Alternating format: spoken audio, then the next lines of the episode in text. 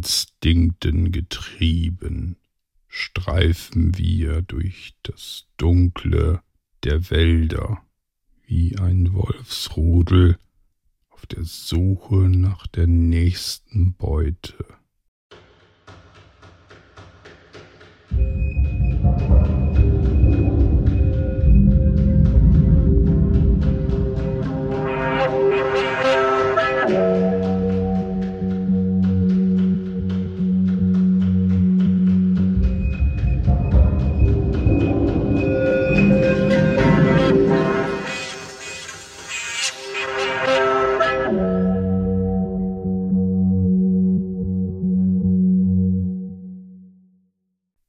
Meine Augen öffnen sich plötzlich. Ich blicke dennoch in die Dunkelheit. Wo bin ich überhaupt? Ach ja, in der Villa. Warum bin ich denn jetzt aufgewacht? Irgendetwas war doch da, was mich aufgeweckt hatte. War es nicht ein Geräusch? Oder habe ich das nur geträumt? Meine rechte Hand greift neben meinen Kopf auf das kleine Nachttischchen zum Handy. Ich drücke auf eine Taste und schaue auf das Display nach der Uhrzeit. Hm, bald halb vier in der Nacht. Irgendetwas muss mich doch aufgeweckt haben. Ich hatte sehr tief geschlafen. Ich lauschte in die Dunkelheit, ob noch weiterhin irgendein Geräusch zu hören wäre, aber es war komplett leise hier. So leise, dass ich sogar ein winzig kleines, leises Knacken auf dem Dachstuhl über mir wahrnahm. Nachdem ich eine halbe Minute etwa in die Dunkelheit lauschte, ohne irgendetwas zu hören, dachte ich mir, dass ich mich wohl getäuscht haben müsste. Ich legte also mein Handy wieder zurück auf das kleine Nachttischchen neben mir und grub meinen Hinterkopf zurück in die Mulde meines muffig riechenden Kopfkissens, schloss die Augen und wollte einfach nur weiter schlafen. Nun, da ich wach war, hörte ich es umso deutlicher, als ich das Geräusch, das mich zuvor vermutlich aus dem Schlaf riss, sich wiederholte.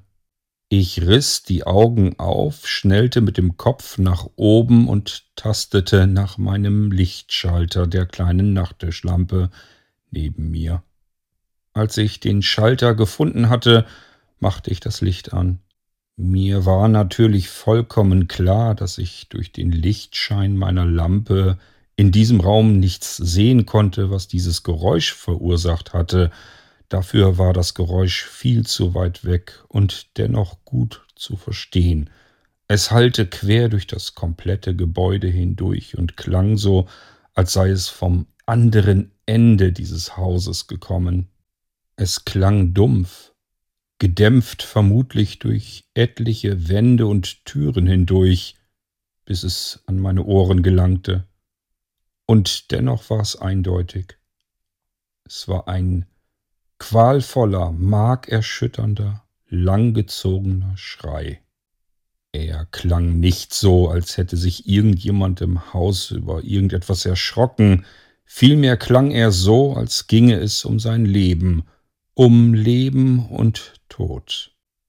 Egal woher dieser Schrei nun kam, eins war vollkommen sicher, dieser Mensch brauchte unbedingt Hilfe.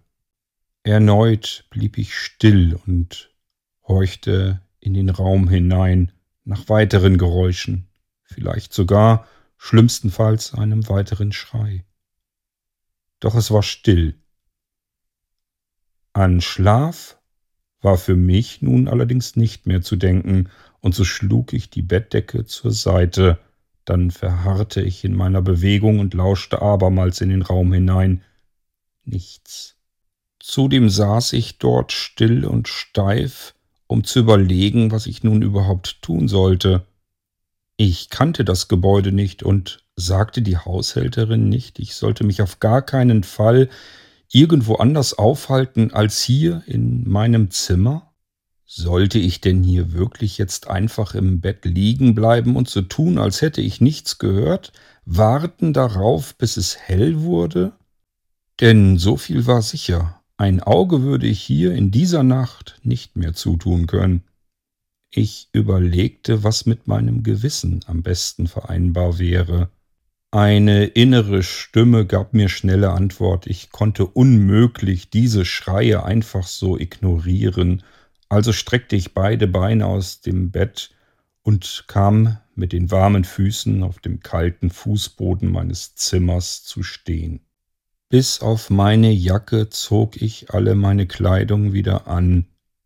Dann ging ich ganz langsam und vorsichtig bis an meine Zimmertüre heran, so als müsste ich Angst haben, dass draußen unmittelbar vor dieser Tür die Quelle der Schreie lauerte, was natürlich unmöglich der Fall war, so viel konnte man von vornherein hören. Die Schreie, die ich gehört hatte, mussten aus einem ganz anderen Teil des Gebäudes kommen, vielleicht vom Dachboden oder doch eher aus dem Keller. So konnte ich es jedenfalls nicht prüfen, ich drückte also die Klinke meiner Zimmertüre langsam herunter und öffnete diese einen Spalt.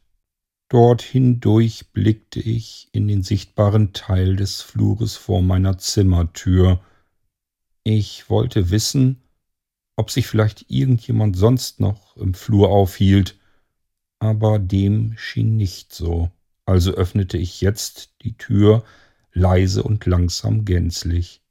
Ich wollte mich gerade auf den ersten Metern auf dem Flur wieder sehr stark bemühen, möglichst geräuschlos den Weg anzutreten, als ich mir dachte, wenn der Graf Siebenstein so geräuschempfindlich war, dann wäre er sicherlich nicht erbost über meine Schritte, sondern vielmehr, dass hier quer durch das Gebäude so laut geschrien wurde. Also ging ich jetzt ganz normalen Schrittes über den Teppich des Flures. Am Ende des Flures blieb ich stehen und überlegte, sollte ich jetzt die nächste Treppe nach oben gehen, in das nächste Stockwerk? Kamen dort diese Schreie her? Oder sollte ich einfach nach unten gehen, in das Erdgeschoss? Ich blieb auf der Stelle stehen und lauschte einmal wieder mehr in die Stille hinein um ein Geräusch wahrnehmen zu können, das mir die Richtung wies. Dieses Geräusch blieb jedoch aus, und ich stand da und musste mich nach wie vor entscheiden. Ein Blick von mir die Treppe hinauf. Schon nach wenigen Stufen verlief diese in eine vollkommene Dunkelheit. Es war absolut nichts beleuchtet, wenn ich nach oben gehen würde. Hingegen, als ich nach unten sah, bemerkte ich, dass immer noch die kleine Wandleuchte eingeschaltet war, die einen schmalen und dunklen Lichtschein die Treppe entlang warf. Wenn irgendwo Menschen sich aufhielten in diesem Gebäude, dann doch sicherlich dort, wo das Licht war. So dachte ich und schritt die Treppe daher langsamen Schrittes nach unten ins Erdgeschoss. Auf der letzten Stufe angelangt, wiederholte ich mein Aufspüren verräterischer Geräusche. Auch hier war natürlich nichts mehr zu hören. Ich musste mich auf eine Art inneren Instinkt verlassen. Ich blickte in Richtung der mir bereits bekannten Küche. Die Tür war immer noch halb geöffnet. Ich schritt auf diese Tür zu und schaute hindurch. Das Mondlicht schien durch das Fenster der Küche und erhellte diesen Raum auf gespenstische Weise. Ich bemerkte erstaunt, dass der Küchentisch leer war. Teller, Löffel und das Glas, das ich dort stehen ließ, bevor ich schlafen ging, waren also weggeräumt. Die Haushälterin musste also mitten in der Nacht bereits früh aufgestanden sein? Warum hatte sie das getan? Da mir die ganze Situation mittlerweile äußerst unheimlich vorkam, schoss es mir durch den Kopf. Bewaffne dich, Renoir. Aber womit? Natürlich. Das Messer in der Spüle, dachte ich. Ich ging also in die Küche hinein, direkt in Richtung der Spüle, um das Messer zu greifen, das mich zuvor blutig so erschreckt hatte. Das Geschirr in der Spüle lag noch genauso dort, wie ich es in Erinnerung hatte. Es wurde beschienen durch das schmale Licht des Mondes durch das Fenster hindurch. Direkt schien der Mond auf diese Spüle mit dem Geschirrhaufen darin. Ganz oben auf ein weißer Teller und auf diesem Teller ein vertrockneter, rotbraun krustiger Abdruck dort, wo zuvor das Fleischermesser gelegen hatte. Ich suchte noch ein wenig in der Spüle, schließlich hatte ich das Messer zuvor fallen lassen, jedoch vergeblich. Das Messer war weg, irgendjemand musste es hier mitgenommen haben. Ganz leise, entfernt und gedämpft hörte ich eine Tür zuschlagen. Ich drehte mich um, schaute in die Richtung der Küchentür, obwohl es natürlich unsinnig war. Die Tür, die ich eben hörte, war viel weiter weg. So vergaß ich gedankenlos ganz schnell mein Vorhaben, mich zu bewaffnen und ging durch die Küchentür wieder nach draußen, stand nun wieder in dem unteren Flur, schaute nach rechts und nach links. Weiter nach links, diesen Flur entlang, auf der linken Seite, war ein schwarzes, großes, klaffendes Loch in der Wand. Ich ging dorthin. Es handelte sich um eine Tür, die weit geöffnet war und einen schwarzen Schlund nach unten erkennbar machte. Eine Kellertreppe, die nach unten führte. Ich tastete vorsichtig mit dem linken Fuß voran und bemerkte, dass es sich hierbei um Steinstufen handelte, die langsam nach unten führten, ins Dunkle hinein. Ich konnte doch unmöglich so diese Treppe nach unten gehen. Ich tastete also nach einem Lichtschalter an der Seite, fand aber keinen. Also zog ich einmal mehr mein Handy aus der Hosentasche und drückte eine Taste, um das Display zu erleuchten. Ich hielt das Handy mit dem Display voran die Treppe hinunter. Das wenige Licht genügte gerade einmal, um die vor mir liegenden ersten drei Stufen zu beleuchten. Weiter reichte der Lichtschein nicht. Ich entschied mich dafür, dass die Schreie und die zugeschlagene Tür vermutlich aus dem Keller kamen.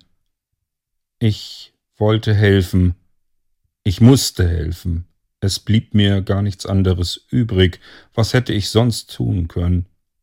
Also nahm ich all meinen Mut zusammen und schritt diese ersten paar Stufen hinunter und hielt das Handy möglichst weit nach unten, um dann die nächsten Stufen auszuleuchten. Sand knirschte unter meinen Füßen, ein Geländer war staubig, und von oben gingen mir diverse Spinnenweben durch die Haare. Immer wieder hielt ich kurz an, um mir mit der freien Hand diese Spinnenweben aus dem Gesicht zu wischen. Es schien so, als wenn hier längere Zeit niemand entlang gegangen war, aber dennoch war ich mir sicher, die Geräusche mussten aus dem Keller kommen. Und so tastete ich mich mit den Füßen voran, Stufe für Stufe, die elendig lange Treppe hinab durch den dunklen Rachen des Kellergewölbes unter diesem grauenvollen Haus. Wieder hörte ich plötzlich ein Geräusch, diesmal von vorn, vor mir. Tatsächlich kam es aus dem Keller, und es klang, als wenn irgend ein schwerer Gegenstand über den Boden geschleift wurde. Die Stufen der Treppe machten eine Runde und führten mich nach rechts herum. Ich hatte etwas Mühe, dadurch nicht ins Stolpern zu gelangen, da auf der rechten Seite dadurch die Stufen nun etwas kürzer waren, kürzer auch als meine Füße. Dennoch war ich erleichtert, als ich um diese Runde herum war, denn ich blickte weiter unten auf offensichtlich eine weitere Tür des Kellers. Nicht, dass ich in diesem dunklen Loch die Tür tatsächlich erkennen konnte, Vielmehr handelte es sich dabei um einen leicht erleuchteten Streifen unten auf dem Boden, Licht, das hinter der Tür offensichtlich den Raum erhellte und durch den Spalt der Tür unterdurchsickerte. Die letzten Meter im Dunkeln der Treppe waren damit schnell geschafft, so dass ich vor der Tür zu stehen kam. Ich lehnte den Kopf dem Ohr voran an die Tür. Nachdem ich mich mehrere Sekunden lang davon überzeugt hatte, dass sich hinter der Tür offensichtlich nichts befand, was mir gefährlich werden konnte, drückte ich langsam und vorsichtig die Türklinke herunter und machte die Tür einen Spalt breit auf. Zögerlich und auf alles gefasst steckte ich den Kopf vorsichtig durch den Spalt der Tür, blickte in den Raum hinein, es handelte sich dabei offensichtlich um einen typischen Kellerraum mit vielen Regalen und einem alten Tisch in der Ecke. Von oben herab an der Decke hing eine ziemlich dunkle Glühlampe, die den Raum nur spärlich beleuchtete. Ich betrat den Keller und verschloss hinter mir die Tür. Ich schaute mich um. In den Regalen standen verschiedenste Utensilien, teilweise alte verstaubte Einweggläser, Kartons und Kisten, aber auch altes Werkzeug. Ich nahm mir einen etwas größeren Hammer aus dem Regal heraus, der mir nun zur Verteidigung als Waffe dienen sollte. Jetzt fühlte ich mich schon deutlich sicherer. Es handelte sich ansonsten nur um einen Durchgangskeller. Gegenüber der Tür, durch die ich hereingekommen war, befand sich eine weitere Tür, die ähnlich aussah. Ich meinte nun plötzlich hinter dieser Tür, der zweiten, Geräusche zu hören, die langsam aber sicher auf diese Tür zuschritten. Um jeder Konfrontation aus dem Wege zu gehen, blickte ich nach links und rechts und suchte mir ein Versteck. Und noch während ich aus dem Augenwinkel beobachten konnte, dass sich die Tür langsam öffnete, huschte ich schnell hinter eines der Regale. Verkrampft umschloss meine rechte Hand den Hammer, den ich zum Schlage bereit neben mein Ohr hielt. Und ich wartete gespannt auf das, was durch die Tür hereinkam. Aus meinem Versteck heraus waren die beiden Gestalten, die durch den Keller schritten, nicht gut zu erkennen, sie waren mehr nebulös, Schatten ihrer selbst, und dennoch eine Gestalt davon war mir natürlich längst bekannt. Du bringst uns noch mal ins Verderben, wenn du dein Verlangen nicht zügeln kannst, Du musst unbedingt lernen, dich besser zu kontrollieren, sprach eine Stimme mir wohl bekannt. Es handelte sich um die Haushälterin von Schloss Siebenstein. Ihre Worte, gerichtet an den Mann hinter ihr, waren mir genauso ein Rätsel wie die Tatsache, dass die Haushälterin zu dieser Uhrzeit hier unten im Keller herumlief. Waren es vielleicht ihre Schreie, die mich zuvor geweckt hatten und in diesen Keller verschafften? Vermutlich eher nicht. Aber wer hatte denn dann geschrien? Der Mann hinter ihr? Ich erkannte in seiner Hand einen Gegenstand, der mir ebenfalls bekannt war, das blutige Fleischermesser. Kurz wendete ich den Blick zur Rechten auf meinen Hammer, das Werkzeug in meiner Hand, was mochte ich damit wohl wirklich ausrichten im Ernstfall gegen einen fast zwei Meter großen Mann, korpulent mit einem Fleischermesser in der Hand. Aber du sagtest doch, ich soll mich um ihn kümmern, kam es heraus aus diesem Mann, kaum verständlich. Du solltest zunächst seine Spuren beseitigen, das sagte ich, zischte die Frau ihn giftig an. Die beiden unterhielten sich weiter, jedoch verstand ich keines der Worte mehr, als sie in der zweiten Tür, durch die ich hier hereingeraten war, verschwanden. Ich verblieb eine weitere Weile in meinem sicheren Versteck und hörte die beiden die Treppe hochstapfen. Als ihre Schritte langsam in der Stille versiegten, traute ich mich aus meinem Versteck heraus. Abermals sah ich mich um, in diesem Kellerraum. Allerdings würde ich das Rätsel nur dann lösen können, wenn ich auch die zweite Tür öffnete, durch die die beiden in diesen Raum hineingekommen waren. Glücklicherweise hatten sie das Licht brennen lassen in diesem Kellerraum, und ich ging zu der zweiten Tür, drückte die Klinke hinunter, die Tür war offen. Ich ging hindurch und tastete nach einem weiteren Lichtschalter, da mir die Dunkelheit begegnete. Ich fand jedoch keinen. Ich musste schon wieder in ein dunkles Loch hineingehen. Nahm dies denn heute überhaupt kein Ende mehr? dachte ich. Ich ging, soweit der Lichtschein des ersten Raumes mich trug, zog dann erneut wieder einmal mein Handy aus der Hosentasche heraus und beleuchtete mir den Weg abermals mit dem Display. Auf dem Boden sah ich im fahlen Schein des Displays einige Fußspuren, Fußabdrücke, gestochen scharf, offensichtlich von den beiden, die gerade eben die Kellerräume durchquert hatten.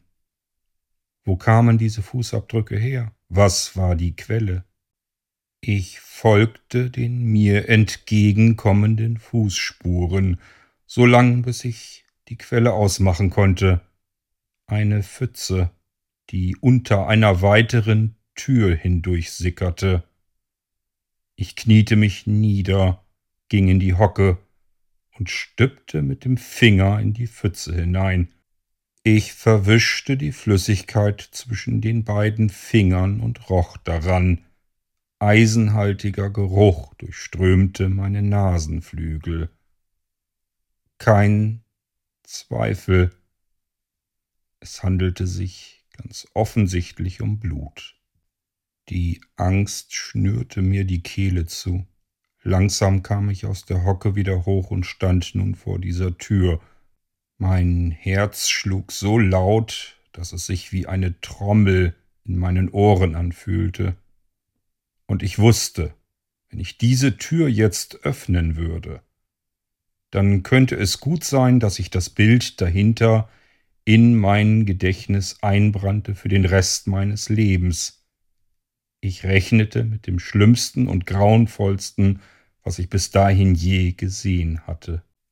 Einfach umzudrehen, diese Tür nicht zu öffnen, die Kellertreppe wieder nach oben zu schleichen und mich aus diesem Haus zu stehlen, um Hilfe zu holen, dieser Gedanke kam mir in diesem Moment eigenartigerweise gar nicht. Ich war gänzlich konzentriert. Es gab nur dieses eine Ziel hinter mich zu bringen, und so stand ich da und starrte auf die Türklinke, als wenn diese mein aktuelles Problem sei. Nicht die Tür oder die Türklinke, das, was mich dahinter erwarten würde, das würde ein Problem werden, dachte ich nun. Wie lange ich benötigte, weiß ich nicht mehr, aber irgendwann löste ich mich aus meiner Schockstarre und sah dabei zu, wie meine rechte Hand nach der Türklinke griff, um die Tür zu öffnen. Langsam öffnete ich nun auch diese Tür und richtete das hell erleuchtete Display meines Handys nach unten auf den Boden. Durch den viel zu geringen und eher bläulichen Lichtschein des Displays tat sich vor mir ein kleiner schwarzer See auf, der Rest der Blutlache aus dem hinteren Teil dieses Sees führten Schleifspuren nach hinten weg in die Dunkelheit dieses Raumes. Soweit ich leuchten konnte, konnte ich nur diese Schleifspuren sehen. Da das Blut sich vor mir auf die ganze Breite der Tür verteilte, blieb mir leider gar nichts anderes übrig. Ich konnte es unmöglich vermeiden, nicht mit den Füßen hindurchlaufen zu müssen. Ich folgte mit dem Licht den Schleifspuren, die nach rechts plötzlich abbogen. Also hielt ich das Handy mit dem beleuchteten Display ebenfalls in diese Richtung. Es leuchtete, und ich sah, und ich bereute es, was ich sah, dass ich dorthin geleuchtet hatte. Ich schloss sofort die Augen, aber das Bild brannte sich bereits tief in meine Seele hinein. Ich seufzte laut auf. Der kleine Junge vom Nachmittag zuvor. Oder das, was davon noch übrig war, dachte ich. Offenbar dauerte es einige Sekunden, bis die Bilder mein Gehirn so erreichten, dass ich verstand, was ich da gesehen hatte. Panik stieg in mir hoch. Ein Schrei kam über meine Lippen, und ich stolperte schnell nach hinten. Ich stolperte nicht nur nach hinten, sondern ich stolperte auch plötzlich über etwas und kam dann dabei zu Fall. Ich fiel hin neben das, über das ich zuvor gestolpert war. Schmerzen brannten sich in meine Beine und ich schrie abermals kurz auf. Ich schloss vor lauter Schmerz die Augen. Das Handy hatte ich aus der Hand verloren. Es lag einen halben Meter neben mir und leuchtete einfach weiterhin in die Dunkelheit, strahlte an die Decke des Kellergewölbes. Als der erste Schreck sich langsam verzog, öffnete ich wieder die Augen und starrte nun an die leicht erleuchtete Decke. Dann drehte ich den Kopf nach rechts auf dem Fußboden flach liegend, sah mein Handy und griff mit der rechten Hand danach. Über was, um Himmels willen, war ich gerade gestolpert, wollte ich wissen. Als ich mit den Füßen rückwärts dagegen stieß, fühlte es sich weich an. Ich nahm also das Handy und leuchtete den Gegenstand an, der neben mir lag. Ich schloss abermals die Augen, ein weiterer Torso, ein Körper. Wer lag hier offensichtlich ebenfalls tot neben mir. Das Handy leuchtete gegen den Brustkorb eines Mannes. Ich führte den Lichtkegel langsam weiter nach oben, an den Schulterblättern vorbei, in das Gesicht. Tote, angstverzerrte, starre Augen blickten mich an. Das Gesicht bildete mehr eine schmerzverzerrte Grimasse und der Mund stand weit zu einem leisen Schrei des Todes auf. Sein Gesicht sah so unnatürlich aus, dass es eine ganze Weile lang dauerte, bis ich bemerkte, dass ich diesen Menschen sehr wohl kannte. Als mein Verstand dann endlich begriff, was meine Augen erblickten, öffnete sich mein Mund, so weit wie es ging und darüber hinaus. Ein Schrei kam aus mir heraus, und es fühlte sich an, als wenn die Lungenbläschen dabei platzten. Der tote Mann neben mir war ich selbst.